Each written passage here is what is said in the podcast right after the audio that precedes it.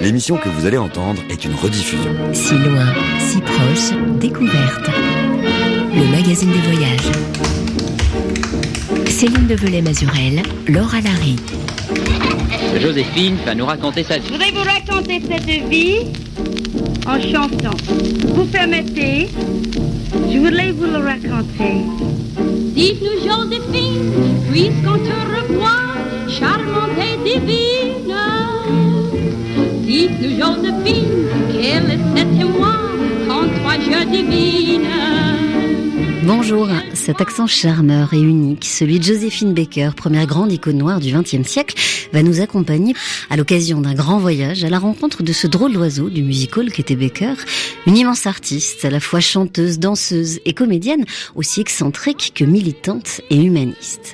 Alors partir à travers les vies et les mondes de Joséphine entre son Missouri natal, les scènes de Broadway, ce Paris de l'entre-deux-guerres qu'il a consacré, sa villa chic du Vésinet aux allures d'arche de Noé ou son château du Périgord refuge de ses rêves de fraternité les plus fous. Partir donc sur les pas de Becker, c'est d'abord accepter d'avoir la liberté et l'audace pour seule boussole. Aimer le monde et ses hommes aussi, croquer la vie sans tabou ni frontières et s'y engager pleinement. Rares sont les artistes à avoir autant marqué les esprits et les mémoires que cette Joséphine-là. Une femme noire de légende, entrée au patrimoine français mais aussi mondial. Pourquoi pas bientôt au Panthéon? Je suis tout à fait de votre avis. Dis-moi Joséphine, c'est un reportage en deux épisodes de Sarah Lefebvre. Nous, dans nos dédicaces, on dit que c'est une vie haute en couleurs, mais l'un de ces euh, livres de mémoire s'intitule Une vie de toutes les couleurs. Et c'est sans doute ce qui la résume le mieux. Oui, oui, du glamour à l'humanisme, Joséphine Baker.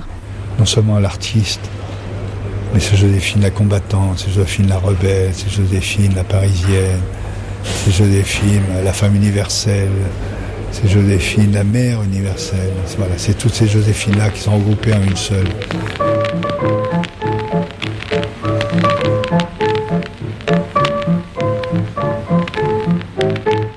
Bonjour Sarah. Bonjour Céline. Difficile de résumer la vie de Joséphine Baker en un seul mot. Impossible même tellement la vie de la diva noire a, c'est vrai, embrassé un siècle tout entier. Oui, le XXe siècle, Céline, et ses multiples combats.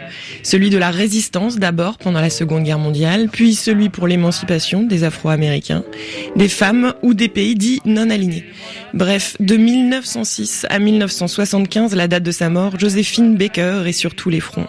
Et aujourd'hui, c'est au château des Milandes, dans le sud-ouest de la France, que l'on comprend le mieux cette vie hors du commun, au cœur de cette capitale de la fraternité universelle, comme Joséphine appelait les Milandes. Oui, car c'est là, Sarah, en plein Périgord noir, que Joséphine Baker va trouver refuge avec sa tribu de 12 enfants, faisant connaître la Dordogne et son château au monde entier. Aujourd'hui, dans cette maison musée, on y retrace donc le destin fougueux de l'artiste, et vous y êtes allé. Et en arrivant dans le hameau des Milandes, perché au-dessus de la commune de Castelnau-la-Chapelle, on peut encore rencontrer d'anciens habitants qui ont connu Joséphine. C'est là Voilà Georgette. Bonjour. Bonjour. Vous habitez juste en bas du château de Joséphine alors Tout à fait. Depuis tout le temps, puisque c'était la maison familiale. Là. Vous êtes née là quoi Je suis née là, il y a 82 ans. Vous l'avez Voilà. vu grandir ce, ce village alors Ah oui, je l'ai vu grandir parce que avant Joséphine, c'était pas du tout comme ça. Ce n'était que des petites propriétés. Et donc en 47, euh, elle avait tout acheté et le village a été complètement transformé à cette époque. Et on est en hauteur ici, on, surplombe toute la vallée. Oui, c'est normal pour un château. C'était souvent sur des pics ou des rochers. Et donc le château des Milandes domine la, la Dordogne qui passe donc euh, juste au-dessous. Joséphine avait eu un, un coup de cœur pour, pour ce château, là, voilà.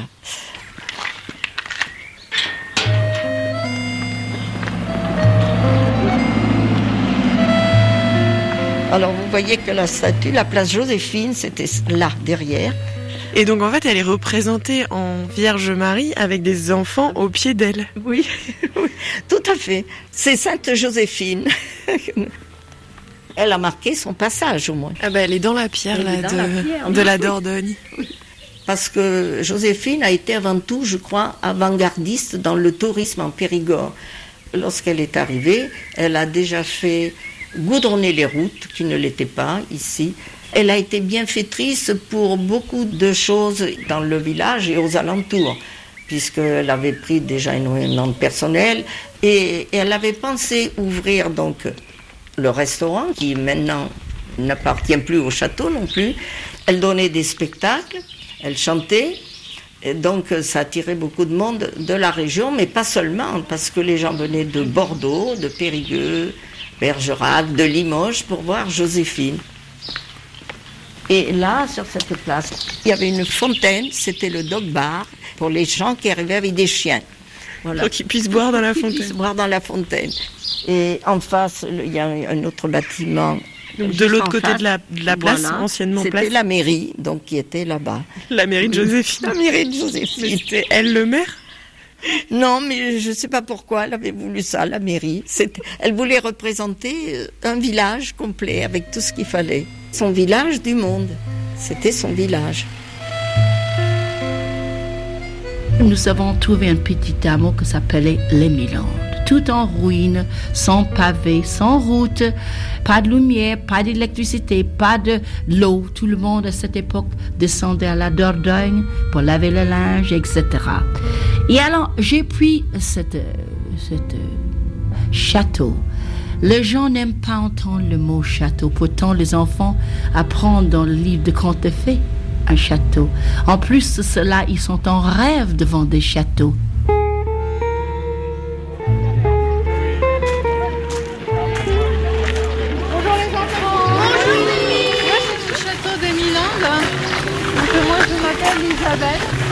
Et donc c'est avec moi que vous allez faire donc euh, la visite de ce château. Alors si vous voulez bien, on va s'avancer juste un petit peu ici. Vous êtes en quelle classe, les enfants? Sama. Et alors, vous avez un peu travaillé sur Joséphine Baker? Oui. Vous avez appris quoi, là, cette année?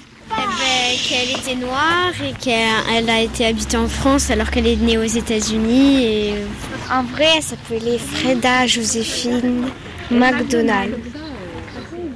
Et pourquoi elle s'est appelée Joséphine Baker, alors Parce qu'elle a pris le nom de son mari. Elle s'est mariée plein de fois. À chaque fois, elle s'est séparée, après elle s'est remariée, elle est partie à New York. Et après, elle est venue en Europe à Paris. Elle a eu un enfant, c'est fou. Tout le monde l'acclame, tout le monde l'adore. Après, elle était devenue secrétaire. Non, n'importe quoi. Si. Elle, est devenue résistante. Elle a résisté contre la guerre et contre l'Allemagne. Et euh, elle aimait euh, qu'on la traite euh, comme des blancs, mais sauf qu'on la traitait comme des noirs. Et sa chanson la plus populaire, c'est J'ai deux amours. L'amour. J'ai deux amours. J'ai deux amours. Et Paris part toujours. Mon cœur est ravi. J'ai deux amours, mon Paris, pareil toujours, mon cœur est ravi,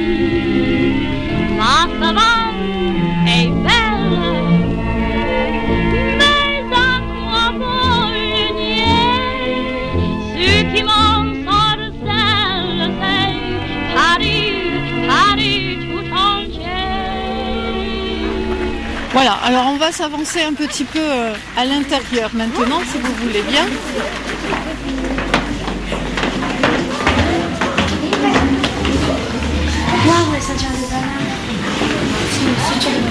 Donc là, on est dans une première pièce, au premier étage. Et dans une vitrine cubique, il y a la fameuse ceinture de banane de Joséphine Baker. Tout à fait, oui. Et effectivement, dans cette première pièce que l'on appelle la salle du musical, donc on va évoquer la première partie de la vie de Joséphine et de sa carrière. Alors, elle est née où, à votre avis? En Amérique Aux États-Unis, tout à fait. Elle est née à Saint-Louis, dans le Missouri, le 3 juin 1906. Les États-Unis et Saint-Louis, c'était une ville qui était difficile et cruelle pour les personnes noires. Hein, ils étaient victimes de racisme. Et donc très tôt, Joséphine a été obligée de travailler dès 8 ans. Mais Joséphine, elle avait une passion. Donc cette passion, c'était la danse. Et c'est grâce à la danse qu'elle a pu devenir célèbre comme on la connaît ou comme vous la connaissez aujourd'hui. Et elle a commencé à quel âge? Ah, son premier concours de danse, elle avait 10 ans. Donc c'est très jeune, hein? First you bring me joy, then bring me sorrow. Why you're just here today and gone tomorrow. Why can I have you for my own? Tell me why must I stay here all alone? I wanna go where you go, do what you do, love when you love, and I'll be happy.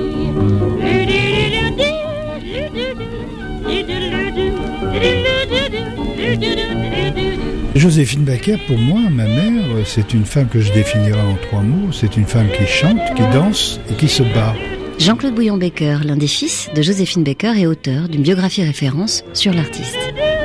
Et qui se bat toute sa vie, et pas seulement au moment où, où l'occasion s'en présente, mais toute petite déjà, elle a dû se battre pour s'en sortir.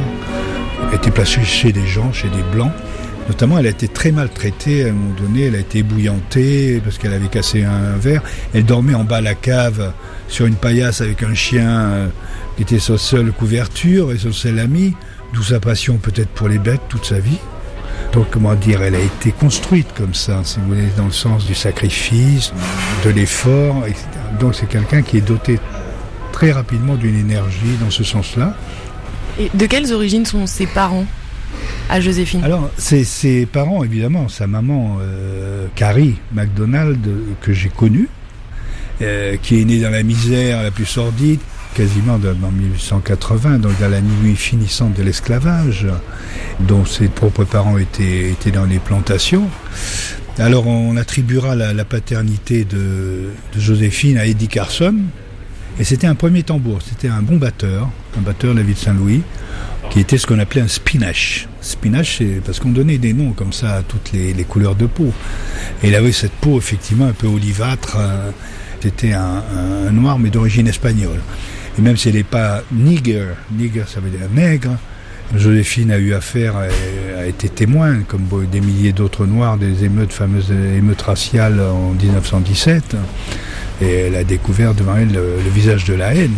La haine sur la foi d'un ragot qui a été colporté, euh, qui s'est répandu comme une traînée de poudre, euh, qui disait qu'un noir avait violé une blanche ou quelque chose, ou l'avait maltraité.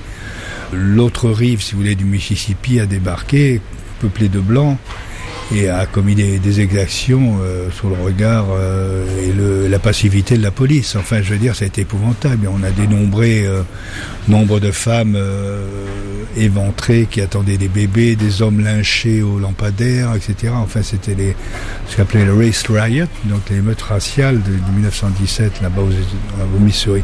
Donc c'est quelque chose qui est gravé dans la mémoire de cette petite fille noire. Et évidemment, Joséphine à beau Joséphine Baker plus tard, elle revendiquera toujours euh, sa négritude, entre guillemets, sa négritude au sens où euh, le défendait Aimé Césaire. C'est très intéressant de voir la façon dont la ségrégation euh, raciale est ressentie par cette petite fille qui, je dirais, jusqu'à l'âge de 10-11 ans, c'est-à-dire jusqu'aux premières émeutes le premier lynchage auquel elle assiste euh, vers 1917 euh, a pas encore totalement conscience qu'il y a deux mondes qui coexistent et dont l'un euh, domine l'autre. Et elle, elle fait partie euh, du clan des dominés. José-Louis Boquet est scénariste et co-auteur du roman graphique Joséphine Baker. Mais ce qui va sauver Joséphine, et ça on s'en aperçoit presque en creux, c'est que elle découvre très jeune aussi le monde du spectacle. Elle découvre dans un théâtre qui s'appelle Booker T. Washington, qui est réservé aux Noirs, et ça, c'est la grande première passion de sa vie, de voir ces gens qui l'amusent, qui dansent, qui chantent, qui jouent, et tout de suite, est-ce que c'est une sorte de don de mimétisme? Elle a envie de faire la même chose. Elle a envie de faire la même chose chez elle, et elle monte presque une petite salle de spectacle dans la cave de ses parents, où elle oblige ses euh, copains et, ses frères et sœurs à venir euh, l'applaudir et la voir. Elle se déguise dans des robes euh, volées, volées à sa grand-mère. Et là, en fait, c'est là que tout commence. C'est-à-dire que tout à coup, elle se construit son propre destin qui est hors de sa communauté. Elle devient danseuse et puis elle, elle, elle, va traverser tous les États-Unis, donc voir un peu que les choses euh, évoluent pas des masses. Elle va quand même faire partie du premier spectacle conçu, joué, inventé par euh, des Noirs américains auquel les Blancs vont assister. Hein, Shuffle Along, qui est le premier spectacle auquel elle participe, la première troupe qu'elle accompagne, c'est un spectacle mixte. C'est-à-dire que pour la première fois, on voit des blancs se précipiter euh, très officiellement pour aller voir euh, des noirs jouer et chanter. Donc elle a quand même aussi, là encore sans doute inconsciemment, la prise de conscience que tiens, que les choses peuvent changer.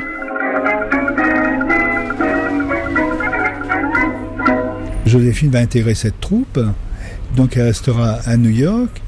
Et c'est à New York, à ce moment-là, il y a une jeune femme de 35 ans qui s'appelle Caroline Dudley, partie de France mandatée par André Daven, qui est le patron du théâtre des Champs-Élysées. Parce qu'André Daven est en panne d'inspiration. Il vient de connaître deux succès monumentaux à Paris et deux scandales en même temps, c'est les ballets russes et les ballets suédois. Mais là, il n'a plus rien sous la main. Et Fernand Léger lui dit Donne-leur des nègres à Paris, il n'y a que ça, et tu verras qu'ils aimeront. Donne-leur des nègres, c'est-à-dire donne-leur du charleston, du jazz. Donc Caroline Dudley se retrouve à New York, Harlem, et elle fait son marché quasiment. Donc elle va prendre Ciné Béchette, qui a déjà connu la France, qui est un peu plus âgé que Joséphine, et qui demeurera toujours une sorte de grand frère de, Joséphine. Un grand clarinettiste saxophoniste américain. Ah oui, bien sûr, ah bah oui, pour ceux qui ne savent pas, il faut écouter euh, Petite Fleur, etc., etc. Donc Ciné qui va la convaincre aussi de venir en France, qui va, enfin, parce qu'elle est un peu hésitante, c'est normal, elle se demande si on va l'aimer, etc., etc. Et puis surtout, sur scène, elle fait jamais les choses comme les autres, elle louche de telle sorte que les autres la surnomment bientôt le singe.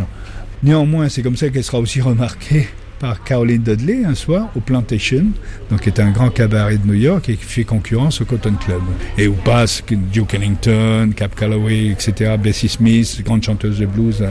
Etc. Donc tous ces gens-là sont absolument pas célèbres et ils vont devenir célébrissimes. De même que lorsqu'elle arrivera au Théâtre des Champs-Élysées, qu'elle se produira, tous ceux qui assistent là, que ce soit les Cocteau, que ce soit les René Crevel, les Picabia, les Picasso, les Fernand Léger, ne sont pas encore connus. Et là, Joséphine, après maintes hésitations, arrive sur un paquebot qui l'emmène tout droit à Cherbourg. Et il pleut ce jour-là, il pleut. Lorsqu'elle arrive avec ce petit paquebot qui est quand même réservé en grande partie aux Blancs, le Berengaria, qui n'empêche pas évidemment d'embrasser Paris comme euh, la France, comme la terre promise, hein, dès qu'elle arrive à Cherbourg. C'est une gare maritime magnifique, art déco, euh, qui est classée au patrimoine de l'UNESCO. Les premiers pas de Joséphine sur la terre de France.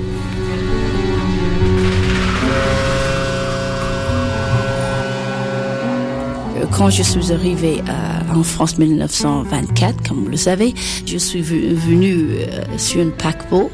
Euh, un jour de septembre, j'ai quitté l'Amérique du Nord par un temps brumeux et je suis arrivée en France avec le soleil de France dans mon cœur. Et qu'est-ce qui vous avait décidé à, à quitter l'Amérique du Nord et à traverser l'Atlantique? Eh bien, monsieur, parce que je savais qu'en France, j'aurais euh, la liberté d'esprit et de corps. Est-ce que l'Art Nègre a été votre premier spectacle à Paris? C'était ma toute première, monsieur, et ça, comme vous le savez, ça a fait une révolution à Paris dans l'art nègre. Puisqu'avant ça, on ne connaissait pas ce que c'était, euh, part de quelques statues de temps à autre, mais l'art de jazz et tout ça était tout à fait euh, commencé par la revue nègre. Du reste, c'est Paul Collin qui m'a lancé.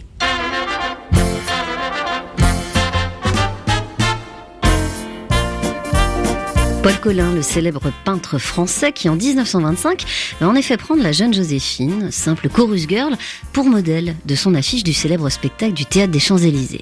Joséphine est tout en cambrure, cheveux courts et robe blanche, entourée de visages noirs, hyper caricaturés avec leur immense bouche carmin, reflet de l'imagerie noire de l'époque.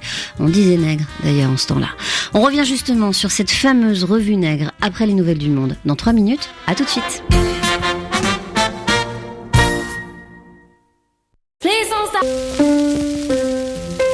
L'émission que vous allez entendre est une rediffusion.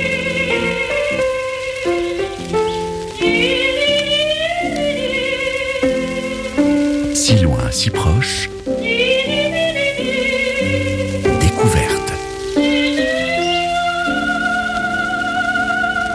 Bien entendu, vous avez tous reconnu Joséphine Baker, vous avez tous reconnu J'ai deux amours, et euh, je crois que nous pourrions en profiter pour euh, remonter non seulement à cette époque, mais euh, de cinq ans encore en arrière, en 1925. Ah oui, c'était une époque merveilleuse, tu t'en souviens, José? Oh, je pense bien. Parce qu'à ce moment-là, il y avait Paul Collin, je te vois encore jouer sur la scène des Champs-Élysées. Et Damia. Et Damien aussi. Souviens Parce que tu as attiré l'attention immédiatement et Paul Collin m'a dit Mais elle est extraordinaire cette danseuse, il faut absolument qu'on la sorte, qu'on fasse un grand personnage parisien. Et tu te souviens aussi que, oh, le grand scandale dans notre troupe, parce que Colin l'a dit, en fait, déshabillez-vous petit à petit, parce qu'il voulait me, me dessiner, vous vous souvenez Oui, Et alors, toutes les filles disaient, enfin, toutes nues, c'est scandaleux, etc. Alors, moi, je n'ai jamais rêvé que les gens puissent trouver, enfin, des gens, enfin, tas de petits endroits de mon corps intéressants. Mais si, euh, je proteste alors. Tandis que maintenant tu es habillé d'une façon magnifique, évidemment, le personnage a changé du, du Moi, tout j'aime au mieux tout. ça. Yes, of course, we have no bananas. We have no bananas today. On voyage toujours à travers la vie romanesque et trépidante de Joséphine Baker, ici interviewée en 1949 en compagnie de son biographe Marcel Sauvage. Ensemble, ils viennent d'évoquer la Revue Nègre, ce spectacle sulfureux qui aura marqué les années 20, mais aussi la carrière de la grande diva noire du music hall. On est aussi toujours avec vous, Sarah Lefebvre, les deux pieds, cette fois, dans le Paris des années folles, une ceinture de banane, tiens, pourquoi pas, autour de la taille. À cette ceinture de banane, Céline, elle collera toute sa vie à la peau de l'artiste. Joséphine l'a porté, ce pagne en tissu, pour la première fois en 1926 sur la scène du théâtre des Folies Bergères, dans la revue La Folie du jour. Un an après, la revue Nègre donc. Et c'est à ce costume qu'on la résume un peu trop souvent. Alors pendant que Joséphine assume une nudité excentrique tout en banane ou en paillettes, d'autres femmes, elles, enfilent le pantalon. Paris est alors une fête, les corps se libèrent et s'élancent sur la piste sur de nouveaux rythmes, du tango au charleston. Le jazz, mais aussi l'Afrique, fascine l'avant-garde surréaliste parisienne qui trouve en Becker, la Vénus d'ébène, comme on l'appelle à l'époque, son icône. Jean-Claude Bouillon-Becker, fils adoptif de Joséphine Baker, est l'auteur d'un Château sur la Lune, une biographie de l'artiste. Une explosion en une soirée, Joséphine. Comme disait une grande critique américaine, overnight she became a sensation. En une nuit, elle est devenue un personnage extraordinaire. Une nuit simplement, cette nuit. sa première représentation de la revue Nègre. Exactement. Et qu'est-ce qu'elle fait, Joséphine? Évidemment, il n'y a pas d'archives filmées, mais c'est décrit par les, les grands critiques de l'époque, qui sont très précieux, mais qui écrivent très bien, comme Henri de Régnier, etc., dont on peut retrouver la trace d'ailleurs. Ils disent qu'est-ce qu'on voit apparaître? Une femme qui marche sur les mains, le- les fesses en l'air. Est-ce un homme? Est-ce une femme? On ne sait pas. Elle tient du kangourou boxeur. Donc elle compare à moitié animaux, un peu hybride. Ça, c'est la première intervention de Joséphine sur la scène. En plus, elle est habillée avec une salopette euh, dépenaillée, euh, toute déchirée. Elle n'a rien de, sensuel, mais elle est intrigante. C'est-à-dire, elle Paris, elle détonne sur le reste. Elle monte à un arbre, elle tombe, etc. Alors là, on la retrouve dans toute euh, une sorte de primitivité, c'est extraordinaire. Donc il va effectivement inciter les surréalistes qui sont dans la salle à retrouver la statuaire de l'antique, l'image de l'Afrique primitive. Parce qu'on sort de la guerre de 14-18, il ne faut pas oublier, depuis quelques années, mais enfin, on ne veut plus entendre parler de la guerre. Et alors, tous les ismes pullulent, le surréalisme, le dadaïsme, le futurisme. Donc voilà, c'est une explosion. Joséphine a la chance extraordinaire d'être immergée tout de suite dans le chaudron artistique parisien, où il ne se passe pas une semaine sans qu'il y ait un scandale.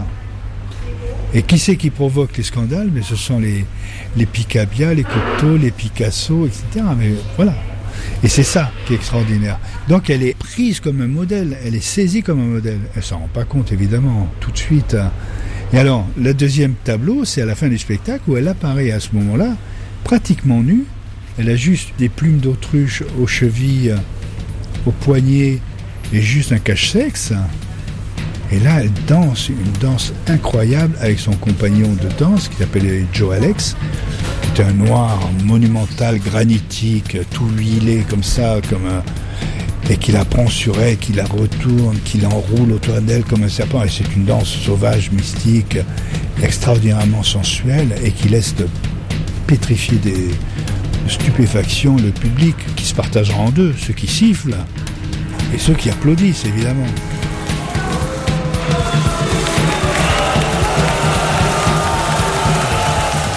Est-ce que vous vous souvenez des réactions du public euh, au cours de ces premières représentations de la revue Nègre, puisque vous apportiez une petite révolution, et en tout cas la découverte du, jazz et du, style euh, New Orleans, n'est-ce pas, d'Armstrong. Euh, Je sais que tout de suite vous avez eu un, public tout à fait fanatique, et puis il y a eu des, des gens qui s'écartaient de cette nouvelle forme d'art et de ce rythme en- entièrement nouveau. Bien sûr, monsieur, vous, vous avez compris bien la, la situation. Du reste, mon premier soir, je ne savais pas si j'avais du succès ou pas, parce que les gens, euh, le, moitié de la salle criait, euh, embossé. Et j'avais su après que c'était ça qu'ils disaient. Et, ceux qui sifflaient, j'avais cru moi que c'était du succès. Et après j'ai compris que c'était de catastrophe. Et, et, ceux qui criaient bravo, c'était des jeunes parce qu'eux trouvaient que c'était, comme vous dites, un nouvel euh, style.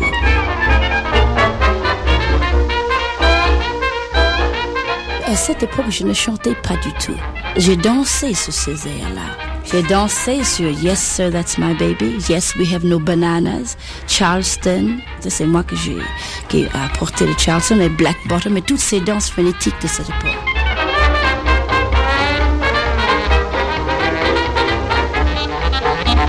Qu'on a du mal à percevoir aujourd'hui quand on s'y intéresse un peu à ce spectacle, à cette revue nègre et à cette époque, euh, en général, on est en plein dans les années folles, à Paris, etc. Est-ce que on tourne en dérision ce point de vue colonialiste ou est-ce que c'est vraiment du premier degré? C'est complètement du premier degré. Au même moment, je ne sais pas si c'est en 1925, mais en tout cas, il va y avoir l'exposition universelle très peu de temps après. Tout de même, on exposera des villages, euh, des villages indigènes avec des Noirs. On l'a déjà fait juste avant le, le siècle, où les gens venaient euh, comme dans un zoo. C'était la France vraiment coloniale, mais euh, la plus dure qui soit, la plus exclusive. Donc, euh, Joséphine, c'est vrai qu'aujourd'hui, j'entends dire ça de temps en temps, hein, surtout par les, par les Noirs d'ailleurs, qui demandent mais est-ce qu'elle était consciente quand même qu'elle servait quelque part, comme si, voilà, elle acceptait. J'ai ben non, elle avait 19 ans. Elle venait d'un pays où elle venait de subir elle-même le racisme, mais elle connaissait pas l'histoire de France, elle connaissait pas les... Bon, même si elle voyait les choses autour d'elle bouger, se métamorphoser. Euh, mais enfin, de là à, à apprendre... euh, c'est un peu plus tard. C'est évidemment, c'est la guerre qui va la transformer complètement, la conscientiser, si je puis dire. Mais là, c'est une jeune starlette, une jeune star, enivrée euh, de son succès, de ces dix ans que constituent les années folles. D'ailleurs, elle le dit euh, très bien euh, quand elle arrive. Elle ressent comme une liberté incroyable en arrivant à Paris, même si c'est encore en pleine période coloniale finalement pour elle.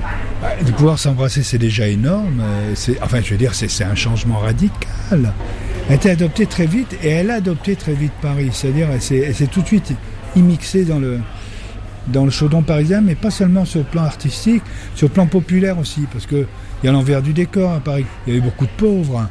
et elle participait au pot-au-feu des pauvres dans les arrondissements. Alors là, il y a plein de photos qui en témoignent, etc. Mais d'une manière pas du tout euh, contre quelque chose. Ça, c'est le fond de Joséphine Baker, quoi. Toujours déjà rendre, rendre déjà au centuple ce qu'on lui a accordé. Et vieille la France, elle aura cette reconnaissance éternelle quand même. La France a accueilli les bras ouverts. C'était l'enfant gâté de Paris, quoi. C'est une histoire d'amour euh, merveilleuse et euh, immuable entre Joséphine et Paris. Un homme, j'ai su garder pour toi comme un bouquet de joie mes chansonnettes. Un homme avec mes deux amours, il a suffi d'un jour pour ta conquête.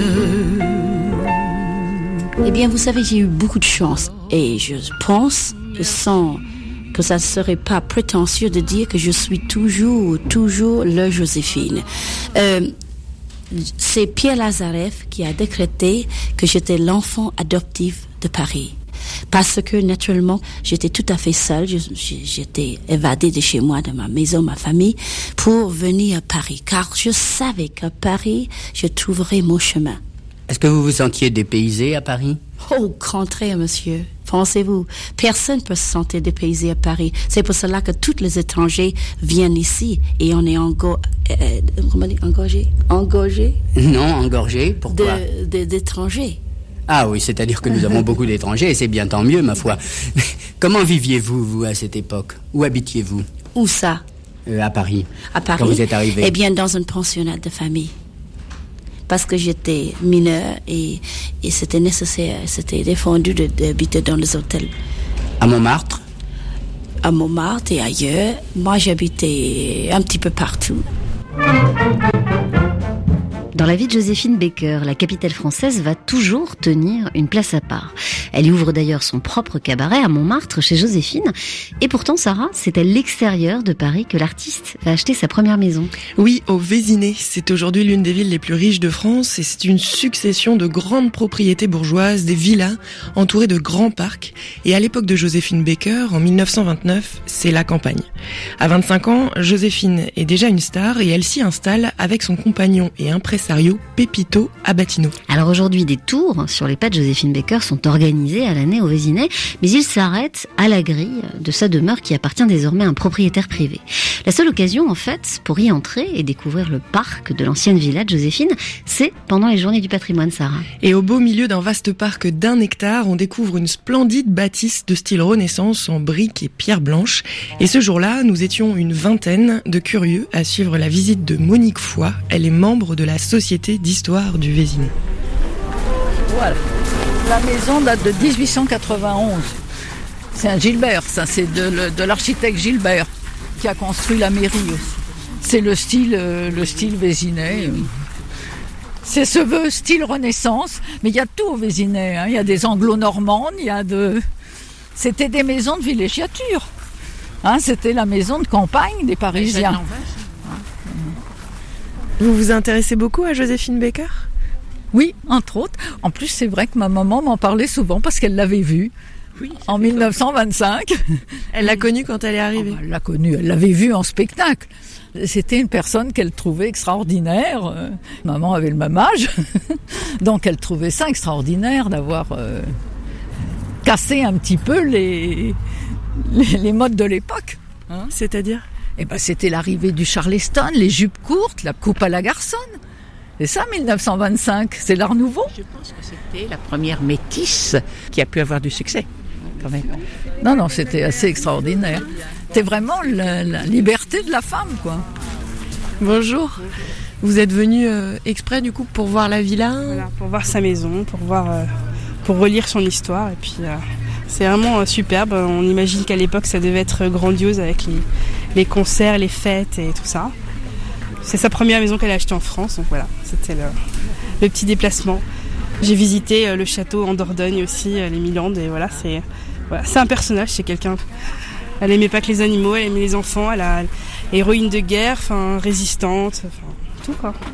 Quelqu'un qu'on admire vraiment, pour ma part en tout cas. Qu'est-ce que vous retenez qui vous a le plus marqué dans son histoire, Joséphine Baker, qu'on connaît d'ailleurs beaucoup pour sa ceinture de banane au Voilà. début, euh, le fait qu'elle était danseuse de revue?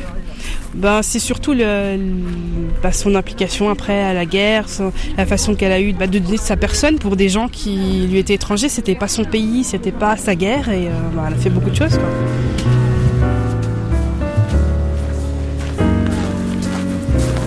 Donc on va arriver, on va continuer un petit peu pour voir la, que vous admiriez cette belle maison. Je pense que vous avez peut-être euh, vu.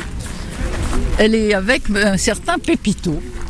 Et elle achète en 1929 avec lui cette maison. Elle appelait ça son petit bicoque à la campagne. Elle adore la campagne et elle a plein plein d'animaux. Il y a euh, les chats, les chiens, on les compte plus. Il y avait euh, dans la rocaille, là, c'était fermé à l'époque, c'était des singes qui étaient là. Et Henri Varna, qui était au casino de Paris, lui avait offert une guéparde. Et ce guépard euh, apprivoisé, elle le promenait partout, elle disait qu'il couchait au pied de son lit. Et de temps en temps, il sauvait quand même dans la ville. Ben, ça faisait un peu désordre, ça affolait un petit peu les. Mais bon, tout le monde s'habituait. Elle était parfaitement intégrée à la vie du Vésinet. Elle faisait euh, toutes les fêtes d'école, les fêtes de quartier, et Elle a vécu là très heureuse avec Pépito. Elle a, je pense que vous savez que le Tour de France est parti plusieurs années de suite du Vésinet. Donc euh, ça c'est encore une autre histoire c'était elle qui donnait le départ. Alors imaginez, c'était la star quand même de 23 ans qui recevait les plus grands noms de la littérature, du théâtre. Il faisait sûrement du soleil ces jours-là et elle a été très très heureuse là.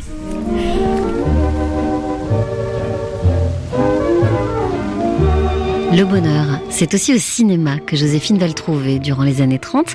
Elle va en effet jouer dans de nombreux films, de La sirène des tropiques à Zouzou. Tout de suite, on part sous le ciel d'Afrique, une chanson tirée de Princesse Tam Tam, un long métrage dans lequel joue Baker est sorti en 1935.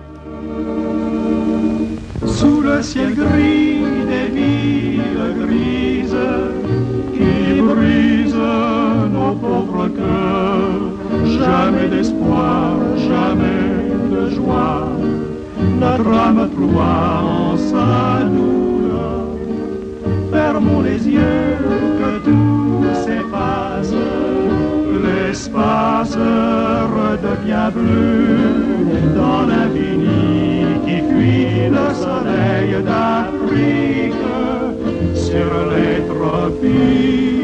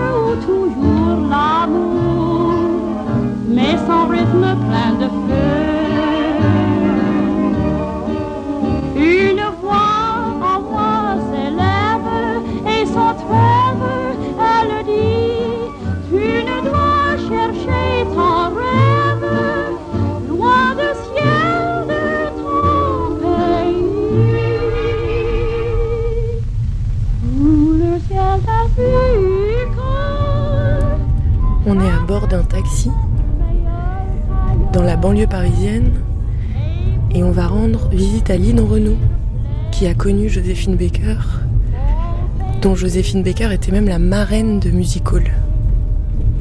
Allez, on prend avec vous, Sarah, cette fois la direction de Rueil-Malmaison, dans l'ouest de la capitale française, à la rencontre, vous venez de le dire, d'une autre grande star française du music hall. On connaît le joli minois de Lynn Renault et ses grands yeux bleus au cinéma, mais on en a presque oublié ses débuts dans les cabarets. Et née en 1928, Lynn Renault a succédé aux Mistinguettes, Chevalier et Baker à la fin de la guerre. C'est l'un des derniers témoins de cette grande époque de la revue et des théâtres parisiens, des Folies Bergères, au Moulin Rouge, en passant par le Casino de Paris. Et comme chez les grandes stars, on disait vedette à l'époque, à l'entrée, on est reçu par un assistant personnel. Bienvenue. Merci. On va s'installer là-bas un petit peu. C'est magnifique ce jardin. Ah ouais. Il y a une statue euh, au fond, une statue Lynn, antique. vous commenter tout ça. Ouais, c'est beau, avec une grande terrasse, il y a des transats autour, il y a une piscine. Quand Lynn était au Casino de Paris pour sa première revue euh, Plaisir, ça a duré plusieurs années.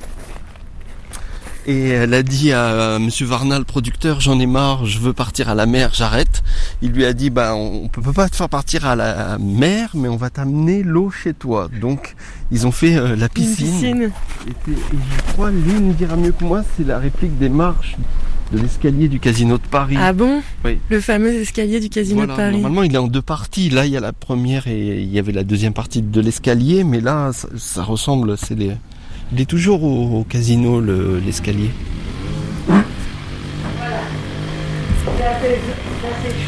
Non, on va se mettre dans le bureau, non?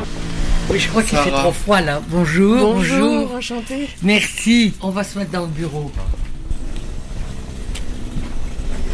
Qu'est-ce que tu veux, ma câline Vous avez beaucoup d'animaux, comme Oui. Joséphine Baker. J'ai quatre chiens. Vous avez euh, connu Joséphine Baker Qu'est-ce que vous avez ressenti en la voyant la première fois? Moi, j'ai ressenti comme si je la connaissais depuis toujours. Déjà parce que Joséphine était tout- tout- toute simple, toute naturelle.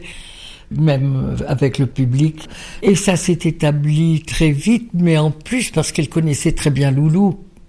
Loulou Gasté, qui était votre compagnon Qui était mon mari, et que lorsqu'il était jeune, Loulou, il avait 18 ans, il a accompagné Joséphine au banjo. Voilà, ça c'est quand elle est venue me c'est apprendre à descendre d'escalier. ah oui, première revue Casino. Lynn et Joséphine Becker qui apprend à Lynn à descendre d'escalier du casino. Ça c'est écrit juste derrière la photo. C'est une photo en noir et blanc. Vous êtes sur les escaliers. euh, Ce sont les escaliers de côté, parce qu'il y a deux genres d'escaliers au Casino de Paris. Il y a les escaliers de côté et il y a le grand escalier de face. C'était pour la revue Plaisir. Oui. Je commençais les répétitions parce que j'allais devenir meneuse de revue. Et on s'est parlé où elle m'a dit Tu dois avoir bien peur de l'escalier. Bien sûr, Joséphine, je ne pense qu'à ça. C'est la marque de fabrique des meneuses de revue. C'est cet escalier qu'il faut descendre euh, sans regarder les marches, avec des talons très hauts, des costumes qui pèsent très lourd, plus le trac. Alors tout ça, ça fait beaucoup. Et elle me dit, tu as le trac? Alors je, je dis oui, j'ai- très le trac. Eh bien, je suis de passage euh, à Paris, je passerai te faire travailler. Non, je passerai te donner des petits trucs pour bien descendre l'escalier. Et donc, euh, elle est passée à Paris une semaine et on a travaillé pendant une semaine tous les matins, en fin de matinée. Et c'est comme ça que j'ai travaillé avec Joséphine. Eh bien voilà, ça y est, je crois que le plus dur est fait. J'ai descendu l'escalier. Cœur bat comme un fou d'être là devant vous, comme au premier rendez-vous. Que de joie et que de souvenirs me reviennent avec plaisir. Oui, j'ai fait le tour de l'horizon pour retrouver ma maison. Oui, c'est ça la revue.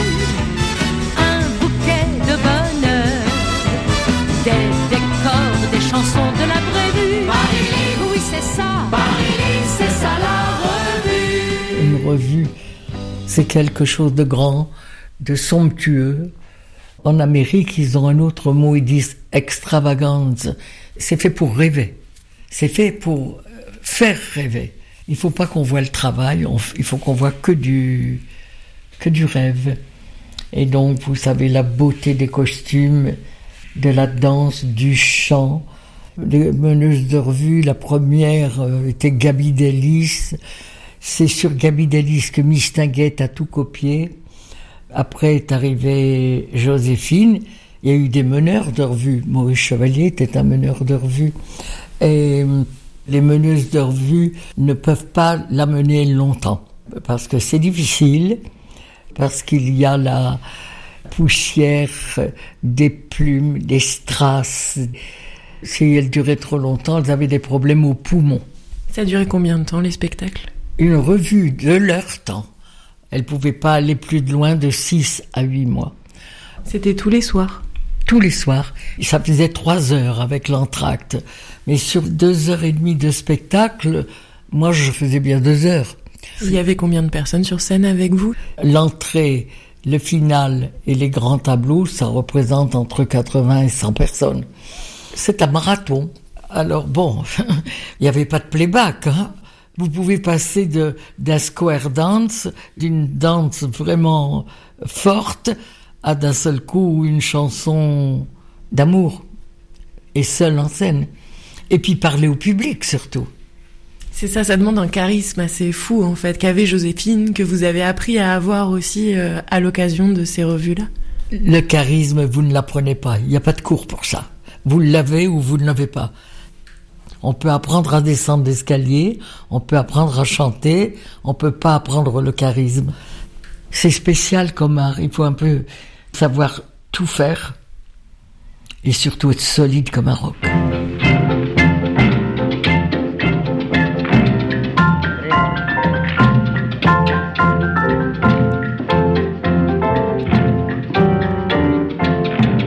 Aussi dire que on a considéré Joséphine Baker, on a essayé de figer la, carrière de Joséphine Baker avec des bananes autour des reins. Il faut rappeler tout simplement que c'est une période qui n'a duré que environ quatre ans dans toute sa carrière musicale.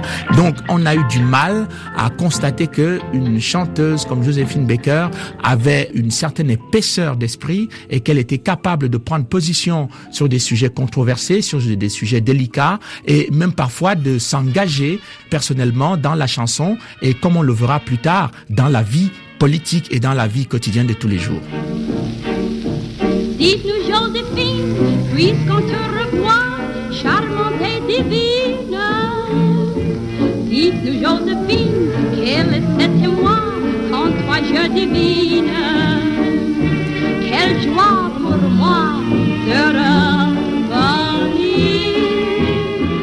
Et oui, Joséphine, on va se revoir très vite et vous nous direz, comme vient de l'évoquer le journaliste d'origine camerounaise Charles Nana, quels ont été justement tous vos engagements politiques. Le voyage continue donc avec vous, Sarah Lefebvre. Merci à Laurence Sarniguet de la Sonothèque de RFI et à Alina pour leurs précieuses archives. Salut à tous. Thank you.